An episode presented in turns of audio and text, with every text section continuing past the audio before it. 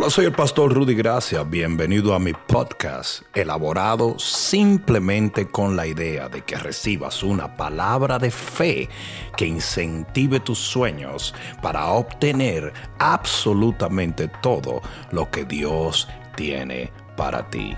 Entonces esta palabra, y yo, eh, esta palabra, el Señor la puso en mi corazón, y quiero que busques en el libro de Eclesiastés. Libro de Eclesiastés. En el capítulo 4 y en el versículo 1. Y voy a hablarles de la opresión de bendición. Yo sé que eso suena raro, pero te la voy a explicar en un momento. Libro de Eclesiastés capítulo 4 versículo 1. Este es nada más y nada menos que el hombre más sabio que ha habitado en la tierra el rey Salomón. Me volví y vi todas las violencias que se hacen debajo del sol. Él vio todo lo fuerte, todo lo duro, todo lo violento. Y aquí las lágrimas de los oprimidos, sin tener quien los consuele, y la fuerza estaba en la mano de sus opresores, y para ellos no había consolador y alabé yo a los finados. Mira lo que está diciendo el gran rey Salomón, que ya murieron, más que a los vivientes, los que viven todavía. Yo no sé si alguien se está dando cuenta de lo que está diciendo ahí la Biblia, que el rey Salomón comenzó viendo la opresión de la gente a decir, la muerte es mejor que esto. Dice, y tuve por más feliz que unos y otros al que no ha sido aún, o sea, al que no ha nacido, que no ha visto las malas obras que debajo del sol se hacen.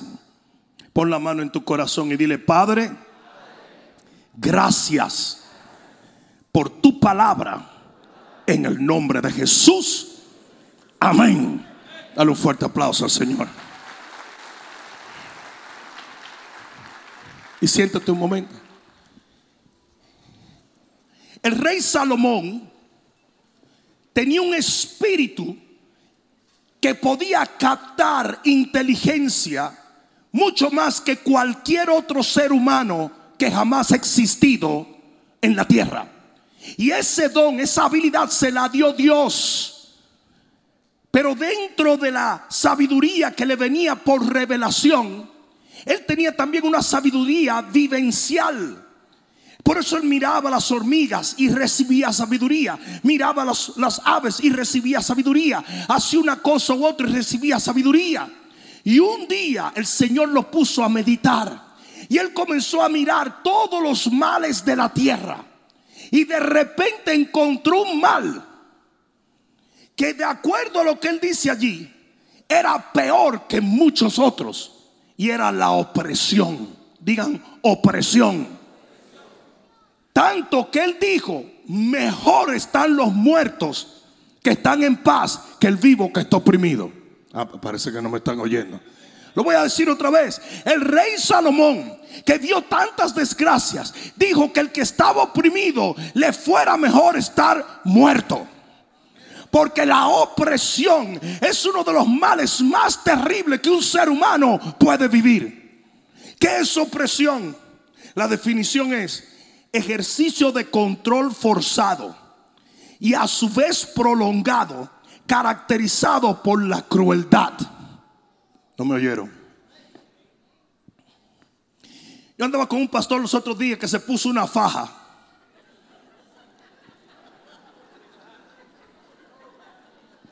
Hay pastores que inventan demasiado. Es como la gente, usted ha visto la gente que anda con skinny jeans ahora. ¿Por qué usted no lee las instrucciones? Porque lo primero que dice es skinny. Usted han visto un muffin. Eso es lo que parecen alguna gente con skinny jeans. Y no me estén mirando a mí. Pero usted han visto un muffin como está apretadito abajo y arriba está todo desplayado. Así mismo está la gente con los skinny jeans cuando no están supuestos a tener skinny jeans. Y yo andaba con ese pastor predicando. Y el tipo tenía una faja colombiana. Sí, porque en Colombia es que inventan esas cosas. Y se apretó tanto aquí que le salieron dos bultos aquí arriba.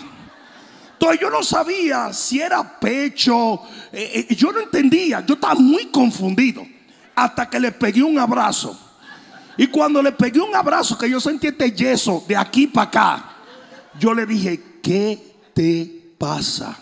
Y me dijo, porque eso es opresión. Eso es opresión. Te lo voy a describir, te lo voy a describir. Dice, ejercicio de control forzado. Y a su vez prolongado. Caracterizado por la crueldad. Cuando llegamos al hotel, que se... Desde mi habitación de hotel yo oí la explosión de esa panza sintiéndose libre. Tú sabes la bendición tan grande que fue cuando ese tipo aflojó ese asunto. Esa panza estuvo rebotando para atrás y para adelante 20 minutos. Eso es opresión. ¿Cuáles son los sinónimos de opresión? Abuso, maltrato, tiranía y despotismo. Y el problema es que dice Salomón, una persona que está sometida a la crueldad de un dominio por un largo tiempo es una persona oprimida. Y a veces es mejor estar muerto que vivir de esta manera. Ahora, lo que yo les acabo de leer a ustedes es la definición de opresión en el diccionario. Porque sí existen medios naturales en el cual el hombre puede ser oprimido. Los gobernadores pueden oprimir a la gente así. Los gobiernos, la gente, la policía, cualquier cosa. Un secuestrador. Pero la Biblia revela que hay una opresión espiritual. Y es lo mismo, lo único que la herramienta para oprimir al individuo es espiritual. Y siendo la Biblia un libro espiritual, a eso se refiere Salomón. Una persona que esté atormentada por el enemigo de su alma. Con, con, una crueldad de 24 horas al día, perseguirle y oprimirle, es una persona que a veces desea estar muerto. ¿Cuántos ustedes recuerdan el profeta Elías? El profeta Elías le dijo al Señor, quítame la vida. ¿Por qué? Porque Jezabel, un espíritu demoníaco, lo estaba oprimiendo a tal extremo que sus emociones se partieron en mil pedazos. Y hay muchos de ustedes que pueden que tengan salud y tengan dinero y tengan casa, familia, matrimonio y carro, pero están oprimidos. Yo tengo buenas noticias para ti. Jesús te va a libertar de toda opresión.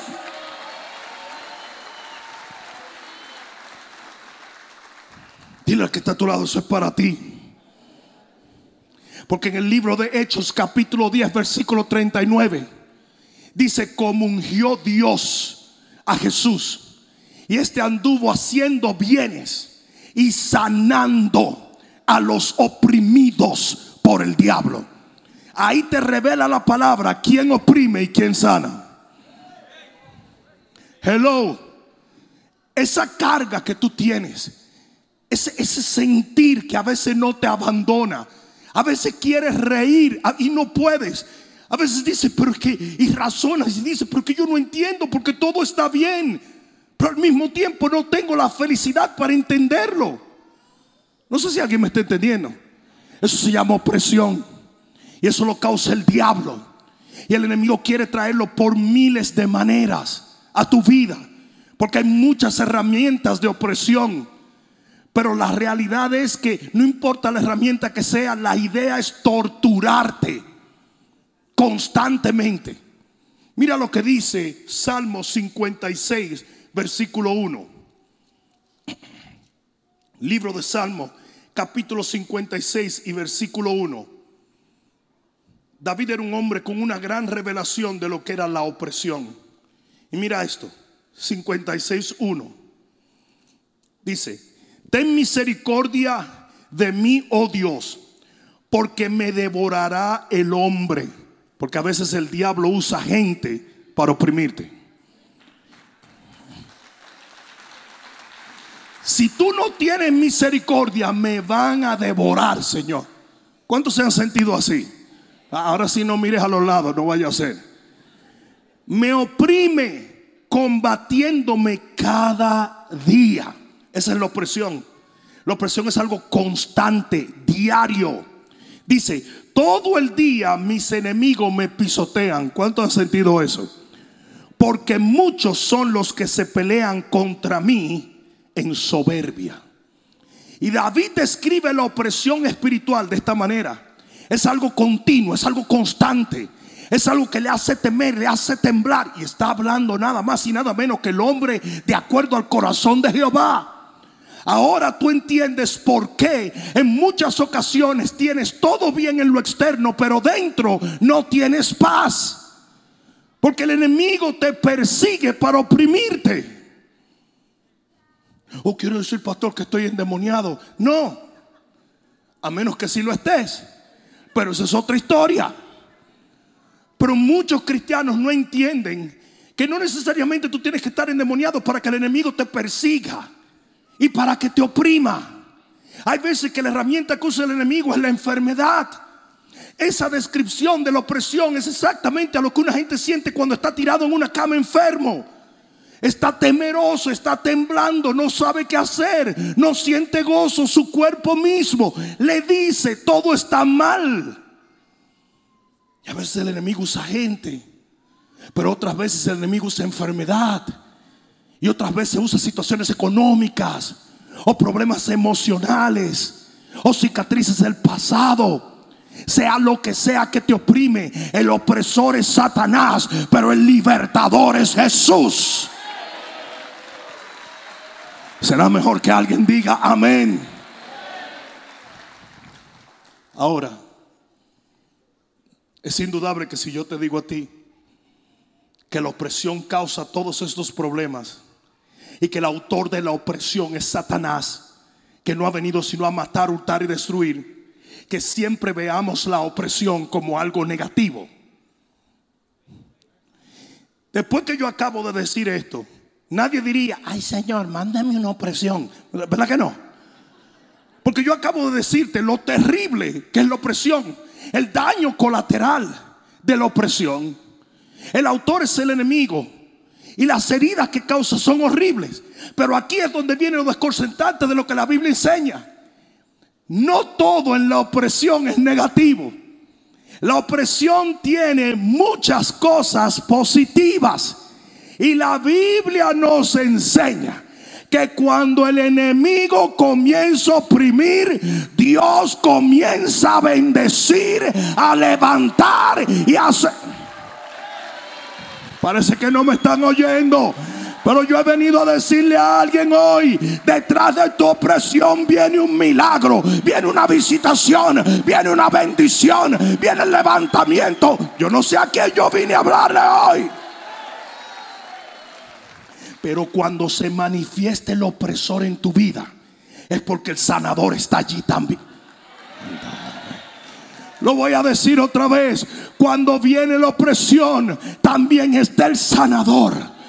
Y tú tienes que entender que la opresión no siempre es negativa. Hay ciertas cosas dentro de la opresión que terminan trabajando para tu bien. Por eso en este día yo te digo que tú has cuestionado a Dios y le has dicho, ¿por qué permites que llegue opresión a mi casa? Yo te voy a decir por qué. Porque detrás de esa opresión viene una nueva bendición. Ahora sí dile al que está a tu lado, eso es para ti, papá. Tu opresión anuncia bendición. Ay, no, no, no, no, eso quedó demasiado bueno. Eso, eso quedó. Aquí va de nuevo. Tu opresión anuncia bendición. Tu opresión anuncia bendición.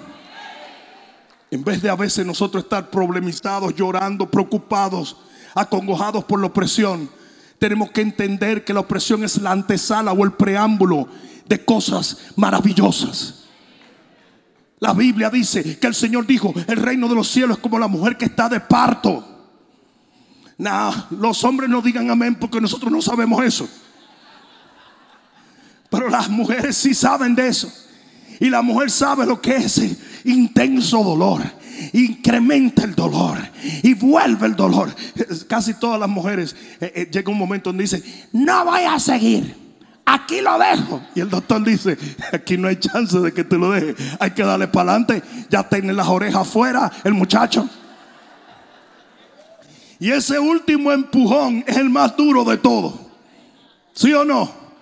Pero después que esa criatura nace, se te olvida el dolor, se te olvida el problema, se te olvida la angustia. ¿Por qué? Porque fue una bendición que vino a través del dolor. Hoy yo he venido a decirte, detrás de tu opresión vienen bendiciones que nunca has tenido. Aleluya. Hay cuatro bendiciones de acuerdo a la Biblia derivadas de la opresión.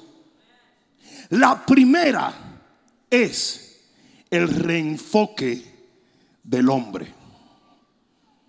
¿Tú sabes cómo Dios te reenfoca a ti? Por medio de la opresión. Uno, dos, tres. ¿Tú, tú has visto cuando tú quieres que una gente entre en tiempo? Y tú te cansas y te aburres de decirle a una persona, pero tú eres un muchacho cristiano, ¿cómo tú te vas a desviar así? No te preocupes. Existe algo que se llama opresión que lo entra en tiempo de una vez. Pero, pero de una vez. No sé si alguien me entiende. ¿Por qué tú crees que Dios lo permite? Tú puedes hablarle y hablarle a una gente, pero cae en una opresión y rapidito se alinea. ¿Sí o no? Yo siempre digo que la gente es muy orgullosa hasta que le dan la batita esa abierta por atrás. Que de paso yo estoy seguro que esa bata fue diseñada por Dios. Porque no hay una cosa más humillante que esa bata. Y de paso siempre te la dan chiquitica. Entonces tú estás tratando de con cierta dignidad subirte en esa camilla. Y tienes que flachear medio mundo delante de todo el mundo. ¿Qué dignidad tiene uno cuando tiene? ¿Y por qué que, la, y por qué que atrás? ¿Por qué? Háganla con siete botones y adelante. Hasta los trajes de los payasos tienen botones adelante. No, no, pero es que te quieren subiendo esa pierna. Y cuando tú tienes que caminar por el pasillo, mira, y tú tienes que ir así. Tú tienes que ir así.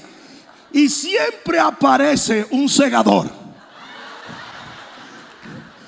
Fulano. Y tú dices, yo no lo voy a abrazar porque yo suelto esto y todo el mundo que está ahí atrás se va a gozar conmigo.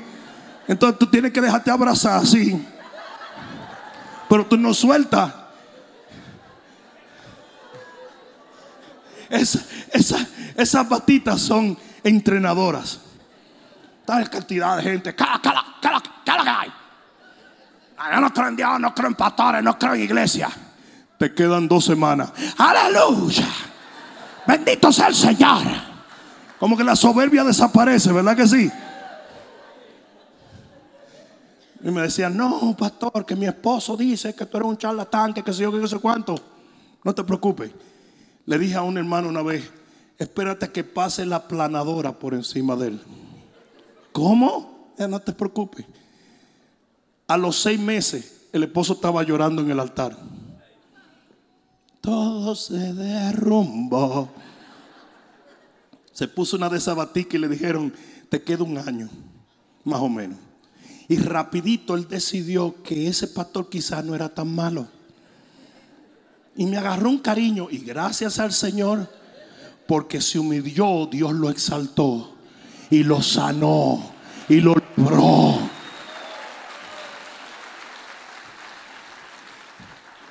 Libro de jueces, capítulo 4. Yo sé que a mucha gente que está en probatoria no le gusta el libro de jueces, pero libro de jueces, capítulo 4 y versículo 1.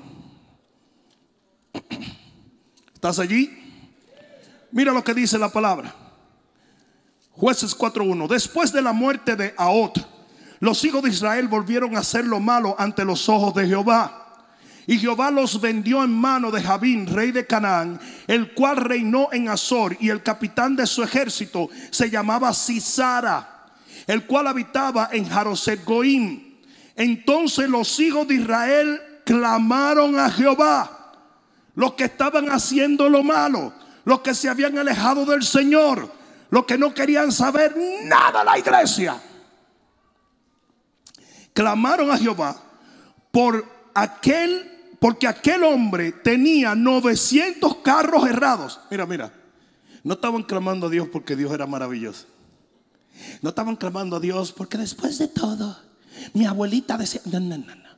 Estaban clamando a Dios por la opresión. Ellos lo que estaban era fijándose que la opresión era más fuerte que ellos. Y dice, tenía 900 carros errados y había oprimido con crueldad, porque eso es la opresión, crueldad, a los hijos de Israel por 20 años. ¿Por qué clamaron a Dios? ¿Por qué? Entonces la opresión no es negativa. Porque si la opresión hace que tú levantes tus ojos al cielo y entiendas que el único que te puede ayudar es Jehová, entonces... Yo dije entonces, aunque se sienta mal, lo que produce es de bendición. Hay veces que Dios tiene que permitir que venga la opresión. Para que tú entres en tiempo, papá. Para que te reenfoques. Yo estaba esperando que alguien dijera amén. Pero parece que no hay mucho, ¿no?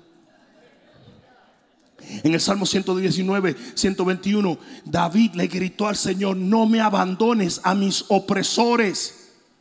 No me vayas a abandonar, que estoy viendo que está muy heavy. ¿Ustedes saben cuál es uno de los problemas de la iglesia moderna? demasiado seguro de vida, demasiado seguro de salud, demasiadas tarjetas, demasiado crédito. Si usted se ve en un desierto, el único que le puede dar pan es Jehová. Y a veces Dios te tiene que llevar a un rincón donde usted se dé cuenta que nadie lo puede ayudar sino Dios. Isaías 19, 19. Libro de Isaías 19, 19. Nos movemos en un par de escrituras rapidito. En realidad no te lo estaba preguntando, yo lo voy a hacer lo que voy a hacer lo que me da la gana, ¿ok? Isaías 19, 19. Ay, pastor, no sea así. ¿Cómo quiere que sea? En aquel tiempo habrá altar para Jehová en medio de la tierra de Egipto y monumento a Jehová junto a su frontera. Y por señal y por testimonio a Jehová de los ejércitos en la tierra de Egipto, porque clamarán a Jehová ¿A causa de qué? ¿Por qué van a clamar a Jehová? ¿Sabías que esto es una profecía, verdad? ¿Sabías que esto es una profecía? Y está hablando del final de los tiempos. Ustedes saben que a veces no es muy bueno que tú ores y digas, ay Señor, ayuda a, a Simplicio. Tuve que buscar un nombre raro, porque si digo Juan, si digo José, son todos ustedes. ¿Por qué pastor anda hablando de mí? No. Ayuda sin pricio, Señor. No, hombre, no. No le diga a Dios que lo ayude. Dile que lo de guañangue.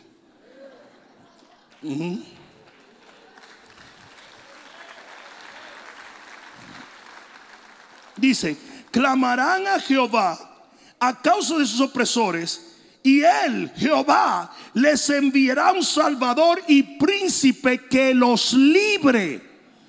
¿Tú quieres ver la manifestación de la gloria de Dios? Desde que aparece la opresión y viene el clamor, viene el Señor.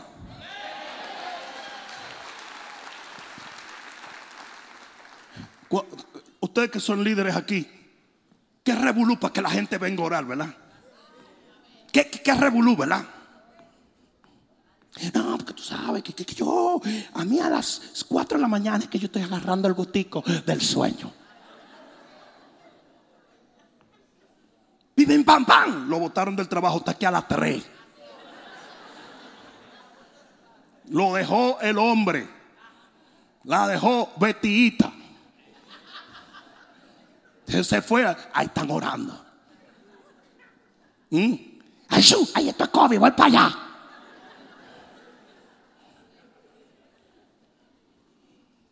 La opresión es una medida de reenfoque en los hombres. Te hace reevaluar lo que vale. te hace pensar en cuán errado estás cuando tratas a Dios como un ciudadano de segunda mano. Y comienzas a pensar, Él tiene que ser primero en mi vida porque Él es mi única salvación y mi única solución. Ustedes recuerdan la mujer que dice que probó todo con todos los médicos, gastó su fortuna y cuando ya se le había agotado todo, dijo, voy a poner Jesús. Y a veces así somos nosotros. Tienes que perderlo todo para darte cuenta que hay uno solo que puede cambiar tu vida. Y Él es el rey de reyes y el Señor.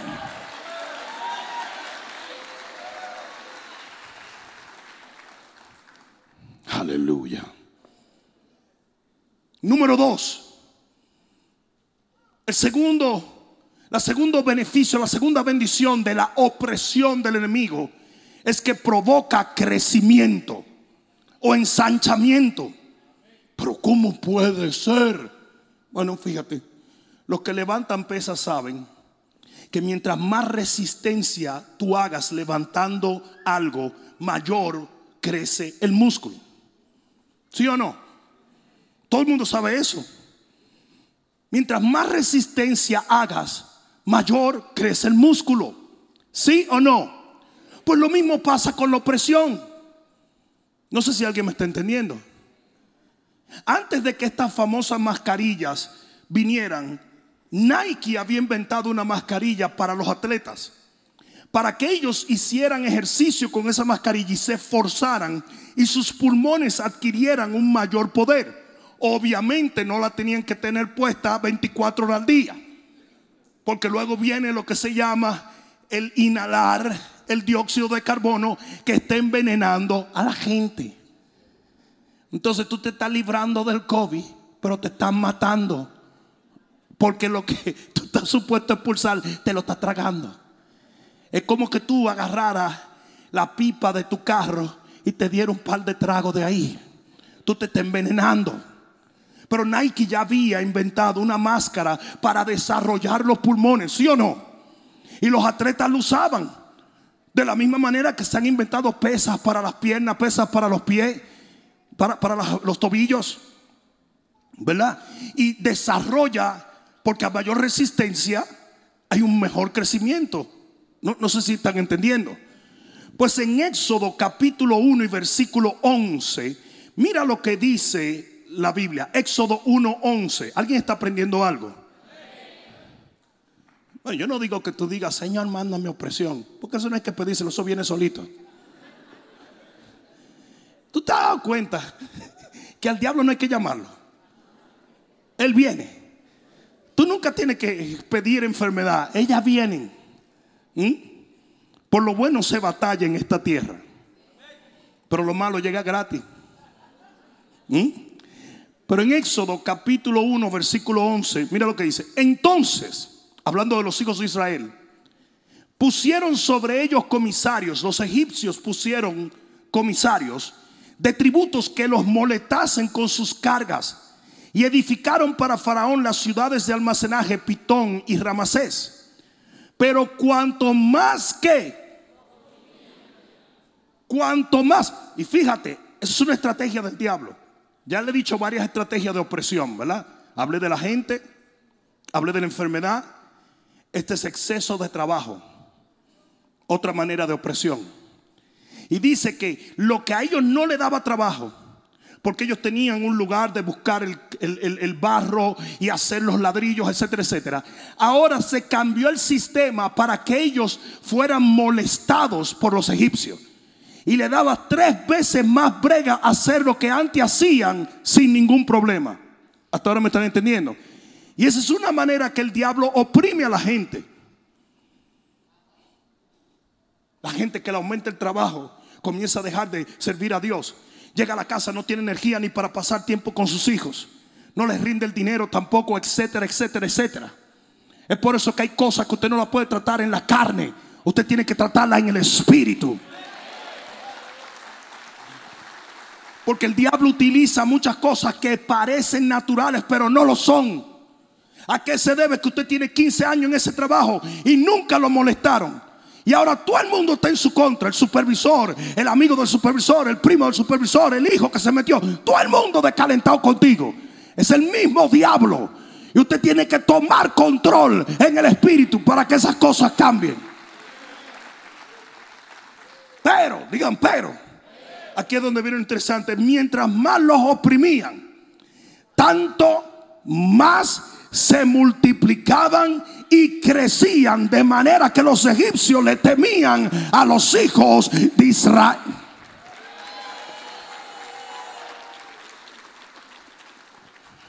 Hoy me, decía, Ramón, me decía, pastor, Dios me está prosperando. Yo dije, sí, Ramón, qué bendición. Ah, no, no, no, pero me dice, nada ha cambiado. Es que de repente me entra por aquí, me entra por allá, como Dios queriéndome decir, soy yo el que lo estoy haciendo. Sí, porque si tú me dices, ¿verdad? Que tú conseguiste otro trabajo que te paga tres veces lo que tú tenías, obviamente Dios te bendijo con ello porque toda buena dádiva viene del Padre. Pero cuando tú ni siquiera sabes de dónde está viniendo la bendición, pero te sientes bendecido, ahí es donde es sobrenatural la cosa. Entonces el enemigo viene y te oprime la economía y tú terminas mejor que cuando empezaste. Me llamó un pastor desde Dallas y me dijo, no me vas a creer lo que acabo de. Acuérdate, yo soy un hombre de fe, dispara. Me dijo, 2020, en medio de pandemia, acabo de comprar mi casa para la gloria de Dios. Este es un predicador itinerante que no viajó en todo el año y el Señor le proveyó su casa. Jaime, tú sabes de quién te estoy hablando. Le proveyó su casa. No sé si alguien me está entendiendo. Porque mientras más oprime el enemigo, yo dije, mientras más oprime el enemigo, mayor es la multiplicación de la bendición. Ah, pues entonces no está tan mala la opresión. Ah, Pastor Rudy, ¿por qué tú estás predicando esto? Porque tienes que dejar la obsesión de que en el instante que te pasa algo malo, de inmediato te pones como una artista de telenovela mexicana. Y digo telenovela mexicana porque eran las más dramáticas de todas.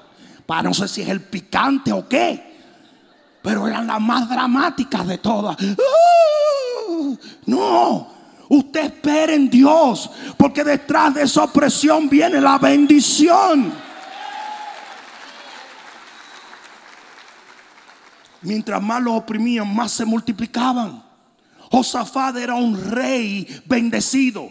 Y en segunda de Crónicas capítulo 20, cuando el enemigo vino a oprimirle, Dios le quintuplicó las riquezas. Y ustedes dirán, ¿por qué? Porque donde el enemigo oprime, Dios bendice. Salmo 23 dice, aderezarás mesa delante de mí. Y en presencia de mis angustiadores, unges Jehová mi cabeza con aceite. Mi copa está rebosando.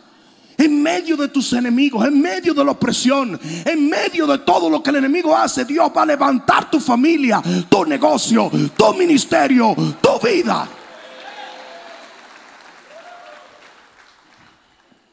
Tres. La tercera bendición de la opresión es que te forza o te fuerza a creer. Empuja en ti la fe. Salmo 43, versículo 1. Salmo 43, versículo 1. Mira lo que dice la palabra de Dios. Júzgame, oh Dios, y defiende mi causa líbrame de gente impía y del hombre engañoso e inicuo. Pues que tú eres el Dios de mi fortaleza, ¿por qué me has desechado? ¿Por qué andaré enlutado por la opresión del enemigo? Fíjate cómo todo cambia. De repente se está quejando y dice, wait a minute, ¿por qué yo voy a andar de luto porque el enemigo me esté oprimiendo? Ustedes no están entendiendo la profundidad de esto. Y les voy a decir por qué no lo entienden, porque ustedes no entienden que la Biblia no fue escrita en versos ni en capítulos. Eso se hizo para la, la imprenta de Gutenberg. Se colocaron de esta manera porque las placas tenían que tener una designación. Eran placas grandes de bronce. Y para imprimir ese libro llamado la Biblia tenían que dividirlo por capítulos. Esto, lo que pasó aquí fue que David comienza quejándose y de repente reflexiona. ¿Por qué voy a andar de luto? ¿Por qué voy a andar cabizbajo y triste? ¿Por qué voy a andar eh, eh, eh, llorando por la opresión del enemigo? Dice, envía tu luz. Fíjate que todo cambió. Y tu verdad. Estas me guiarán y me conducirán a tu santo monte y a tus moradas. Entraré al altar de Dios. Aquí no está hablando derrota ya. Al Dios de mi alegría y de mi gozo. Y te alabaré con arpa, oh Dios mío. Ya no está hablando de luto. Ahora está hablando de alabanza, de gozo, de algarabía. Y mira cómo él mismo se dice, alma mía, ¿por qué te abates? What's wrong with you? ¿Alguna de ustedes se han predicado ustedes mismos? Ustedes tienen que predicarse ustedes. Mira, no hay nada malo en usted hablarse a sí mismo. Malo es si usted se contesta. Ya ahí sí es verdad que le está faltando un par de tuercas. Yo, yo mismo me dijo, yo mismo me digo, párate firme, Bishop Rudy. Ahora si yo, si yo digo, amén hermano, ya ahí sí se, ahí se fue todo para la porra. Ahí se fue todo. Si David hubiese dicho, andaré yo enlutado por la opresión del enemigo, y él mismo hubiera dicho, no David, no David, no, para un manicomio derechito. Entonces, oye esto, ¿por qué te abates, oh alma mía? ¿Y por qué te turbas dentro de mí? Espera en Dios, porque aún he de alabarle, salvación mía y Dios mío. Y la opresión te lleva a un punto donde tú vuelves a analizar y a descubrir lo que es tu fe. Y yo no sé si tú lo sabías. pero Lo que voy a decir va a ser un poco chocante. Pero la victoria del cristiano no está en la santidad. ¿Qué quiere decir eso, pastor? Que no tenemos que ser... No, no, no, no. Te estoy diciendo lo que dice la Biblia. La victoria del cristiano no está en la santidad. La victoria del cristiano no está ni siquiera en la sabiduría. ¿Es mala la sabiduría? No. La victoria del cristiano está en la fe. Usted puede ser medio zafaito, medio tostado y bruto como la pata de una mesa. Pero si usted tiene fe, yo dije, si usted tiene fe, la fe apaga todos los dardos de fuego del enemigo. Alguien va a tener que decir amén. Alguien va a tener que decir amén. ¿Y, por qué yo digo algo? ¿Que ¿Será que Pastor Rudy está diciendo que no hablemos de sabiduría y santidad? No. Que el 90% de las predicaciones de los pastores siempre tiene que ver con estas cosas. Usted tiene que hablar de la fe. Usted tiene que inyectar la palabra de Dios en el corazón del pueblo. Porque la fe viene por el oír. Y el oír la palabra de Dios. Y cuando el cristiano está lleno de fe. Dice la Biblia que todos los dardos en el arsenal del diablo no hay un dardo que pueda penetrar la fe. No hay un dardo. No hay. Cuando la Biblia dice que no hay arma forjada contra ti que pueda prosperar, está hablando de la fe. Porque sí atravesó el enemigo el vallado de Job, porque él había perdido su fe y había entrado en temor. Usted tiene que creer. Yo dije, usted tiene que creer. Y nada te coloca en un momento donde tú tengas que revalorar la fe como la opresión. Cuando usted se ve con las cuatro gomas para arriba, usted dice, si yo no le creo a Dios, me fui. Tampoco se agüite porque se vaya, porque si somos salvos, usted entra por ese túnel y ni se acuerda de ninguno de nosotros. Pero si usted reconoce que tiene que hacer algo todavía, entonces no es muy agradable irse. ¿Sabe cómo debe terminar la vida de todo cristiano? Yo corrí la carrera, yo cumplí mi llamado, me está esperando mi corona.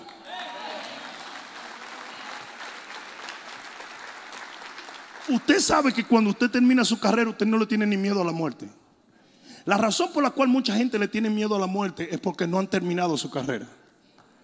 Porque yo le voy a decir a ustedes una cosa, el día que yo termine, yo ni lo voy a llamar para despedirme a ninguno de ustedes. Ni lo voy a llamar. Y tú vas a llorar por mí. Y es loco que tú estás. Yo no te vuelvo a ver hasta el día que yo tenga que ir a chismearle a Dios de ti. Porque dice que nosotros los pastores vamos a dar nuestra opinión sobre ti.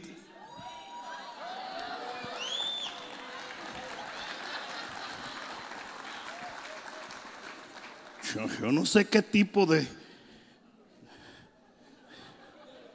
de ramificación va a tener nuestro testimonio. Pero yo me voy a dar gusto. Porque, oigan bien lo que le voy a decir, por ahí hay mucha gente que dicen que yo no soy su pastor.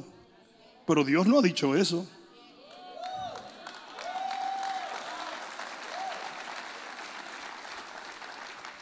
Eh, Bishop Rudy, ¿qué testificáis sobre Tremeburcia? ¿Cuál? La moñúa aquella. Ah, Señor, pero siéntate que vamos a hablar ahora. Siéntate. Esa yo ni la veía. Yo no me oía los chismes que hablaba de mí. Y de ti, Señor, porque tú dijiste que, que me rechazaba a mí, te rechazaba a ti. Entonces déjame explicarte lo que ella decía de ti y de mí. Qué divertido va a ser eso, ¿eh? Honestamente, ¿nos vamos a divertir, sí o no? Si tú no estás aplaudiendo porque tú estás asustado.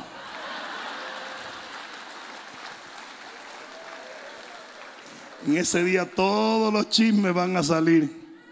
Todas las blasfemias van a salir.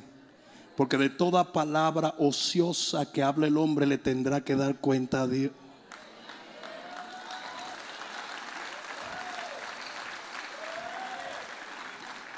Me imagino que en aquel día no seremos tan gallardos, ¿verdad? Tan.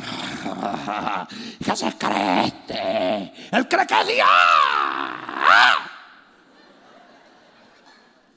la Biblia no dice qué tipo de ramificación, porque realmente nosotros no vamos para el juicio del trono blanco, pero sí vamos al tribunal de Cristo. Y eso sí determina e influencia la eternidad entera. Y esa lengua vespertina que muchos de ustedes tienen, le va a robar bendiciones que pasado un millón de años tú vas a decir, ¿por qué fui tan baboso? ¿Por qué hablé tanto disparate? Y cuidado, porque yo no sé si tu Biblia tú la has leído muy bien, pero dice que el que le llame fatuo a un hermano, no sea que se llame fatuo González o algo así. Sí, porque tú sabes que los cristianos ponen nombre bíblico nada más porque está en la Biblia, ¿verdad? Pero si tú le llamas fatuo a un hermano, dice que no escapará de la condenación del infierno. ¿Qué quiere decir eso? I don't know. Pero te lo dejo ahí. ¿Qué quiere decir fatuo, pastor? Idiota. Eso es todo. Y ahora mismo tú estás diciendo, pero yo he dicho peores cosas. Exactly. Los perdí, ¿verdad?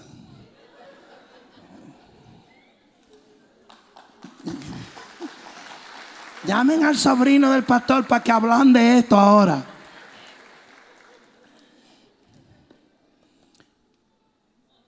En el momento en que David se ve oprimido, él dice, un momento, yo no puedo seguir en esta opresión, en esta actitud derivada de la opresión.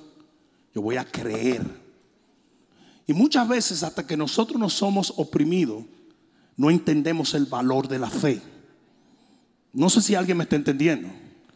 A veces hasta que nosotros no nos vemos cara a cara con el chamuco, no nos damos cuenta cuán importante es la unción y la fe. Hay mucha gente que siempre, siempre, siempre, siempre está esperando ser espiritual cuando salga la guerra. That's too late. Dice que el hombre sabio se prepara antes de que venga la tormenta. ¿Y sabe cuál es el problema de mucha gente? Esperan a que el COVID llegue para creer en sanidad. ¿Mm? Sometimes it's too late. No sé si alguien me está entendiendo.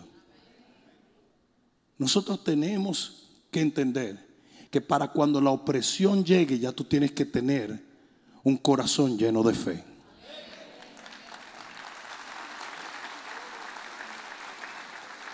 Y termino con esto. La cuarta bendición derivada de la opresión, de acuerdo a la Biblia, es que la opresión mueve a Dios.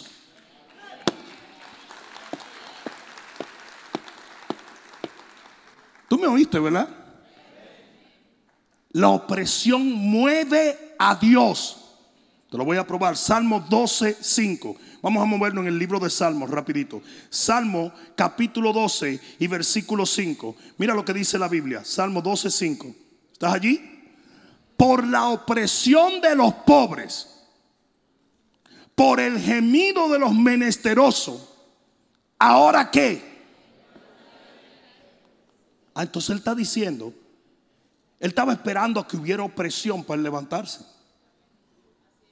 Dice, por la opresión de los pobres y por el gemido de los menesterosos, ahora me levantaré, dice Jehová. O sea que cuando yo veo opresión, yo me levanto. Cuando Dios vio a Sadrach, Mesach y Abednego en ese horno, se metió allí. Cuando vio a Daniel en la fosa, se metió allí. Cuando vio a José en la cárcel, se metió allí. Cuando vea tu opresión, se va a meter en tu casa, en tu matrimonio, sobre tus hijos, en tu negocio. Alguien diga amén.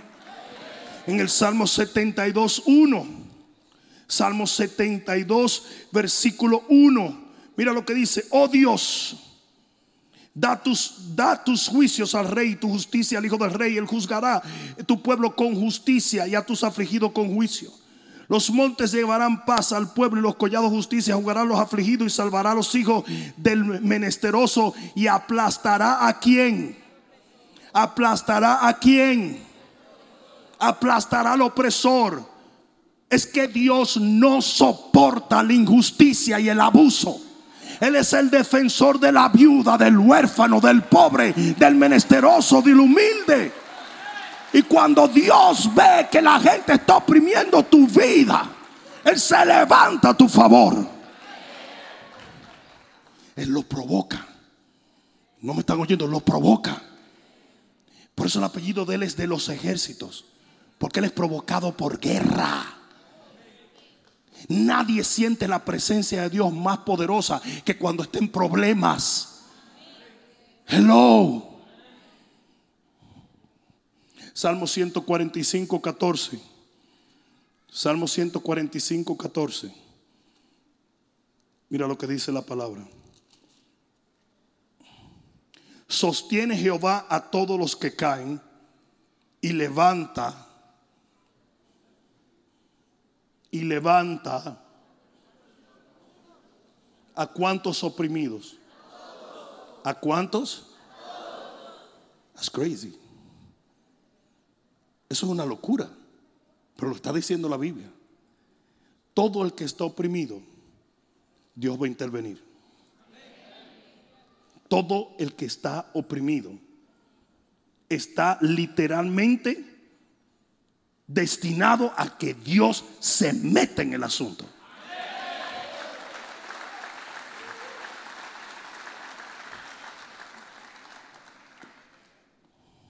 Jeremías 50, 33. Y con esto termino. Si alguien me ayuda, se lo agradezco. Jeremías 50, 33. Así ha dicho Jehová de los ejércitos. ¿Quién dijo? Oprimidos fueron los hijos de Israel. Sí, porque tú seas un hijo de Dios, eso no te exonera de la opresión. Al contrario, al contrario, el enemigo busca una oportunidad para oprimirte. Dice, oprimidos fueron los hijos de Israel y los hijos de Judá juntamente, y todos los que los tomaron cautivos los retuvieron y no los querían soltar. He ahí otro, pero otra herramienta de opresión es el cautiverio. Tú te has dado cuenta cuando tú quieres hacer algo y no puedes. Cuando todo estás retenido. Quieres abrir un negocio y no se abre. Quieres comenzar a ganar alma y no se puede. Quieres comprar una casa para tener un grupo y no puedes. Quieres estudiar y no puedes. Dices, pero ¿por qué? Porque es una estrategia de opresión. Y eso te va matando. ¿Sí o no? Eso te va matando. La mujer que quiere tener un hijo y no puede. La mujer que se quiere casar y el hijo de la chancleta no se acaba de cantear con un anillo. ¿Y el anillo para cuándo? No me escuche, no me escuche.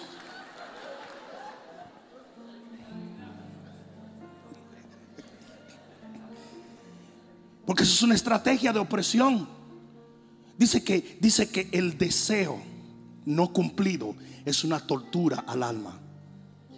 Es una tortura al alma. Es una manera del diablo torturar a la gente. Cuando pasa un tiempo y tú dices, yo debería estar aquí, no estoy. Yo debería haber llegado aquí, no he llegado. Porque lo sabes que pudieras estar ahí, pero algo te retiene y no te quiere soltar. Y no dice aquí en la Biblia que ellos, en la Biblia que ellos estaban endemoniados. No dice que Dios no estaba con ellos. No dice que, Dios, que ellos no eran hijos de Dios.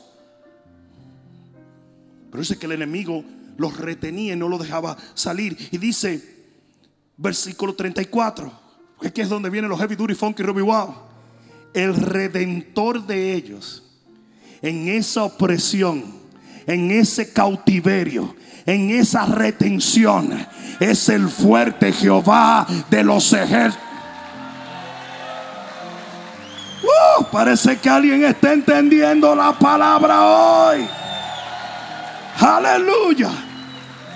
Y dice, de cierto abogará la causa de ellos para hacer reposar la tierra y turbar a los moradores de Babilonia, que eran los que estaban reteniendo al pueblo.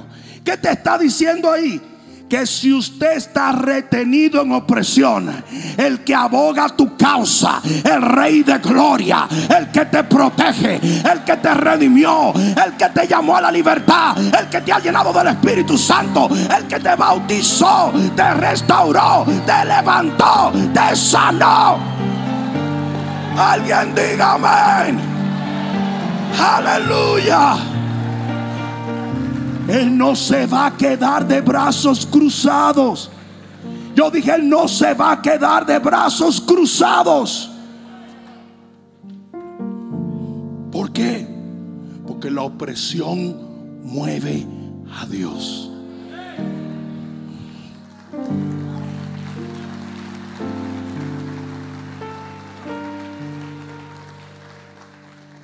Voy a terminar leyendo el currículum o el resumen de Jesús. ¿Sabía que Jesús tiene un resumen, verdad? ¿Sabes lo que es un currículum, verdad? Yo estaba, yo fui a una conferencia y Carlos Ortiz, el negrito, le dijeron, Pastor Carlos, ¿me muestra su currículum? Y él dijo, pregúntale a mi esposa si puedo.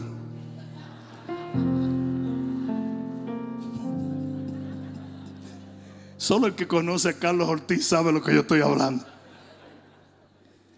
Pero Jesús está dando su currículum o su job description. Y mira lo que dice en el libro de Lucas capítulo 4 y versículo 18. Dice, el Espíritu del Señor está sobre mí por cuanto me ha ungido para dar buenas nuevas a los pobres. Me ha enviado a sanar a los quebrantados de corazón y a pregonar libertad a los cautivos y vista a los ciegos, a poner en libertad a los oprimidos.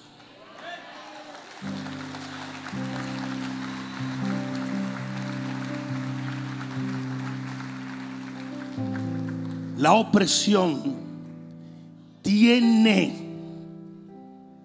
bendición, pero no dura para siempre.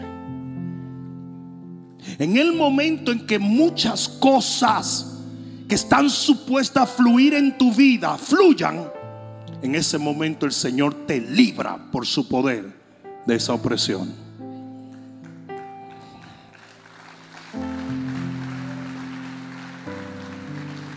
Pero ¿qué es lo más importante de lo que yo te estoy compartiendo? Que tú aprendas a no desilusionarte o a perder la fuerza en un tiempo de opresión.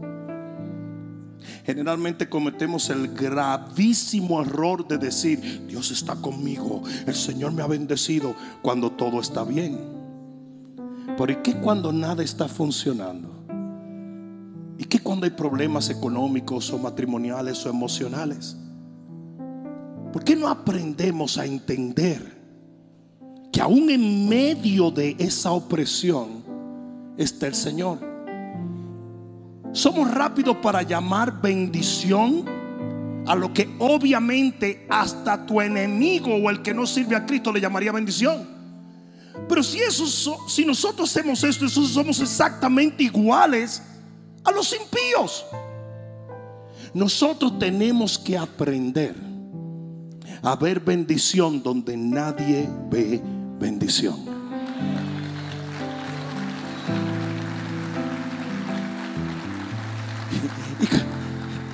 ¿Cuántas veces el Señor nos enseña lo mismo? Pasa un tiempo y tú dices,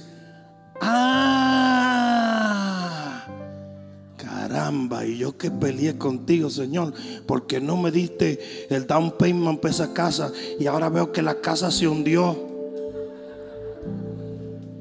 Caramba, Señor, y yo que te oré por ese gordo traposo. Y los gordos están revolteados. Yo te oré por ese gordo y ahora supe que está preso porque le di una golpeada a la que se casó con ese malvado. Esa fuera yo ahora. Hello. ¿Sí o no? Porque Dios siempre nos enseña a veces las cosas que parecen negativas al final no son tan negativas. Y la opresión es una de esas cosas. Qué fácil sería decir, la opresión es del diablo, porque sí lo es. La opresión es mala, porque sí lo es. La opresión es incómoda, porque sí lo es. Pero, al final, Dios es tan sabio y tan poderoso que aún en lo más malo Él se glorifica. Si se lo vas a dar, dáselo fuerte. Vamos, dáselo fuerte.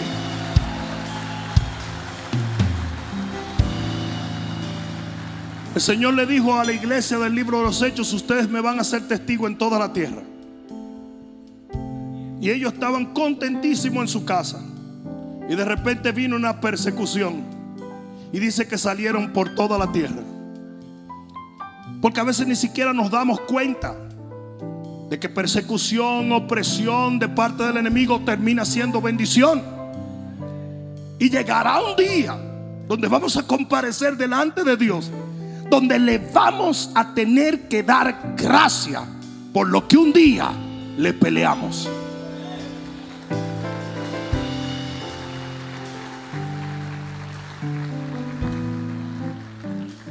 ¿Saben la cantidad de ustedes que están con bronca con Dios?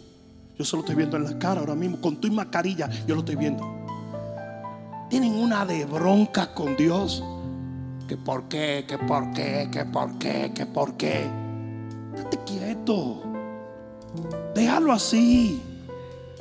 En medio de tu opresión, en medio de tu problema, el Señor se va a glorificar.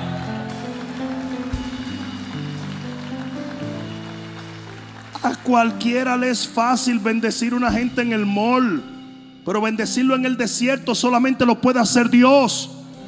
Y Dios a veces permite que tu entorno se torne, valga la redundancia, hostil para demostrarle al mundo entero que Él tiene el poder de hacer llover maná en el desierto y hacer brotar agua de la roca donde no hay agua. Entonces muchos van a triunfar porque todo les va bien. Ah, si tú eres hijo de Will Smith, entonces ser actor no lleva tanto mérito. ¿Mm? Pero como tú eres hijo de Cucurucho Antónimo, cuando Dios te levante, la gente sabrá que tú te levantaste mediante opresión. Y va entonces a ver la bendición de Dios.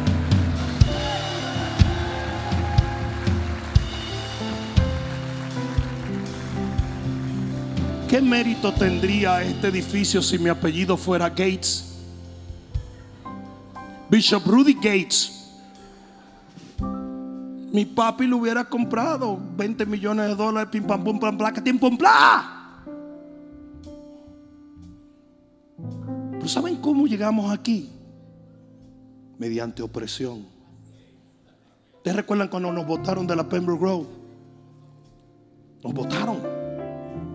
Ustedes recuerdan cuando llegaron los bomberos a las 4:41 y nos dijeron, si ustedes no limitan la gente, van presos todos. Y fueron los bomberos con un counter. Recuerdo que Miguel Arrazo le estaba predicando esa noche. Así, a medir a la gente. Y de esa opresión, el Señor nos entregó a este lugar.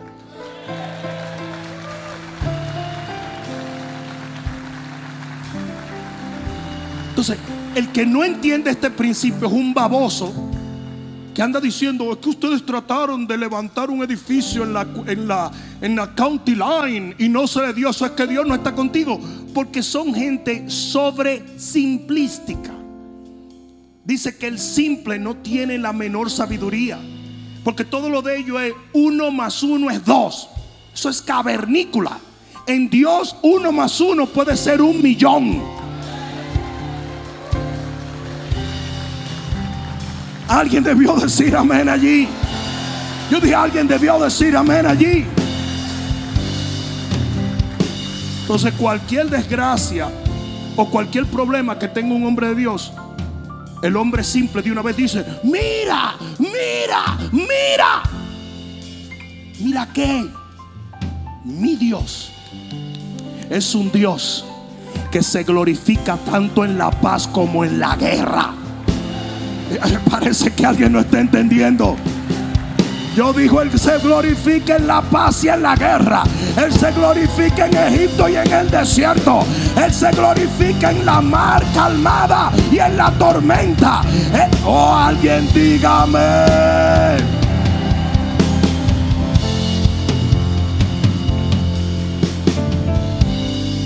Por eso fue que cuando el enemigo vio a Jesús en la cruz, dijo,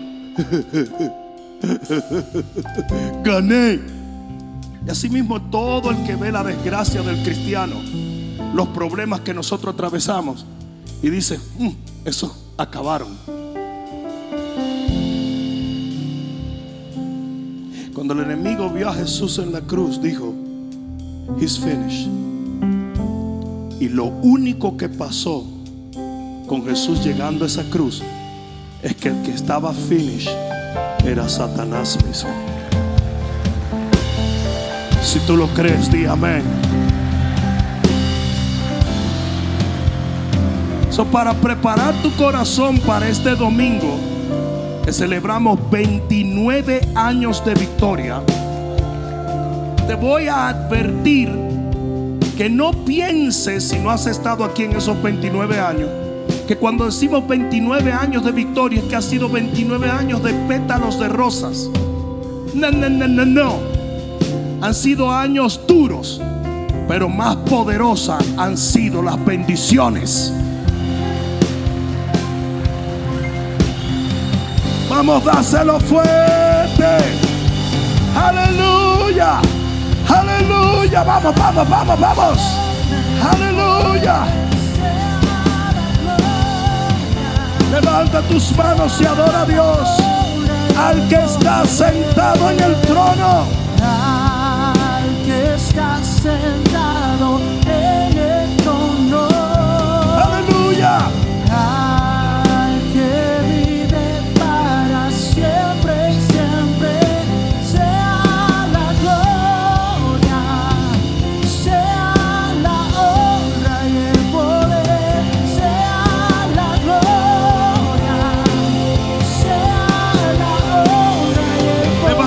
Manos y dilo al que está sentado.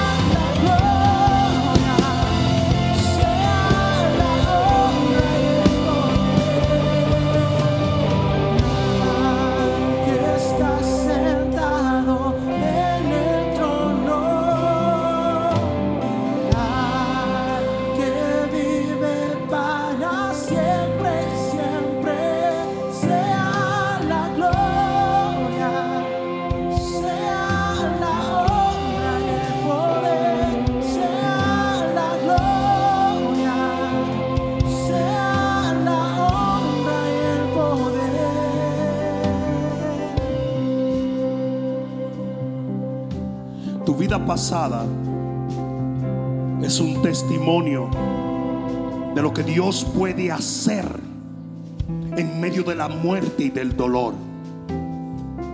En muchas maneras, tu testimonio es exactamente lo que la Biblia enseña de un Dios que es capaz de entresacar lo precioso de lo vil, de un Dios que es capaz de sacar de la opresión la bendición. Si es importante que yo deje en ti este pensamiento. Getsemaní se llama la prensa de aceite. Era el lugar donde se colocaban las aceitunas en un tonel y se pisoteaban para que saliera el elemento del aceite de la unción. Nuestros Getsemaníes, nuestros momentos de opresión, porque eso fue exactamente lo que pasó con Jesús. Getsemaní, estaba siendo oprimido, prensado, y de allí brotó el nuevo hombre que hoy somos tú y yo. De allí brotó nuestra redención, de allí brotó nuestra salvación. Por lo tanto, nunca, nunca te desanimes en un momento de opresión.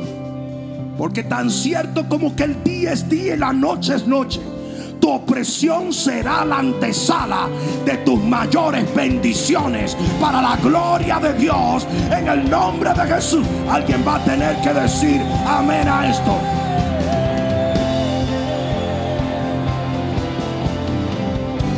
Estás llorando, pero no llorarás para siempre.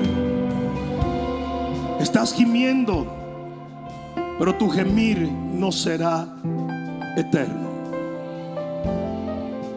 La opresión que en momentos sientes va a desatar la intervención de tu Dios.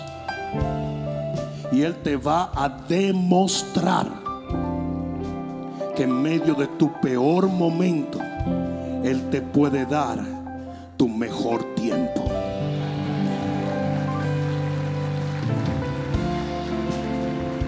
Levanta tus manos al cielo y dile, Padre, aún en medio del dolor, del temor o de la opresión, yo permaneceré firme en la fe, sabiendo que de lo peor tú sacas lo mejor, que tu poder se hace más notorio en la dificultad que en la paz y que tú eres un Dios digno de confiar en el nombre de Jesús.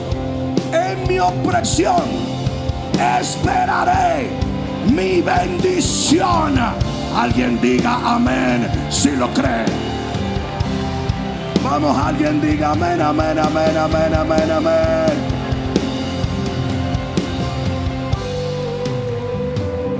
Cierra un momento tus ojos y le pido por favor que no se muevan. Nos quedan un par de minutos solamente. Y discúlpeme, quizás me extendí un poquito en esta noche. Pero a veces cuando tengo la garganta afectada de maldad lo hago. Porque a veces cuando me ataca el enemigo para que no predique, ahí es que predico con gusto. Entonces como hoy estaba un poquito tocado de la garganta, dije, le voy a tirar con todo para que el diablo pierda la cabeza con cuernos y todo.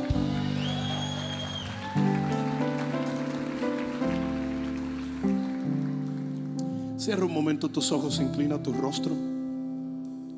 Si tú estás en este lugar y aún no has hecho a Jesús tu único y suficiente Salvador, no quiero cerrar este servicio sin darte una oportunidad de hacerlo. Porque estoy completamente seguro de que el Señor te trajo a este lugar en esta noche, sea virtualmente o presencialmente, no para que practicaras un ritual religioso, sino para entrar en tu corazón. Si no importa que al salir de este lugar tú te olvides de uno o de otro de nosotros, pero sería una tragedia eterna que salieras de este lugar sin haber tenido un encuentro con Jesús.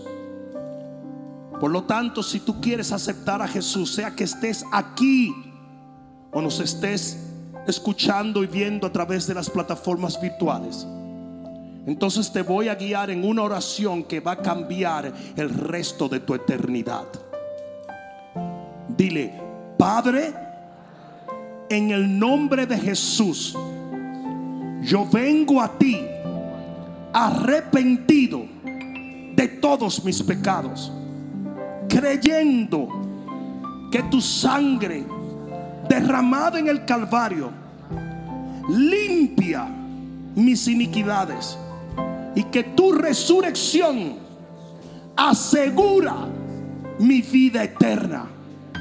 En este día yo suelto mi pasado y abrazo el futuro contigo, para ti y en ti, llamándote el Señor, Redentor y Padre de mi vida, para nunca más volver atrás.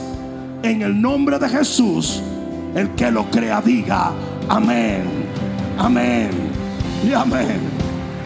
Uh, fuerte al Señor.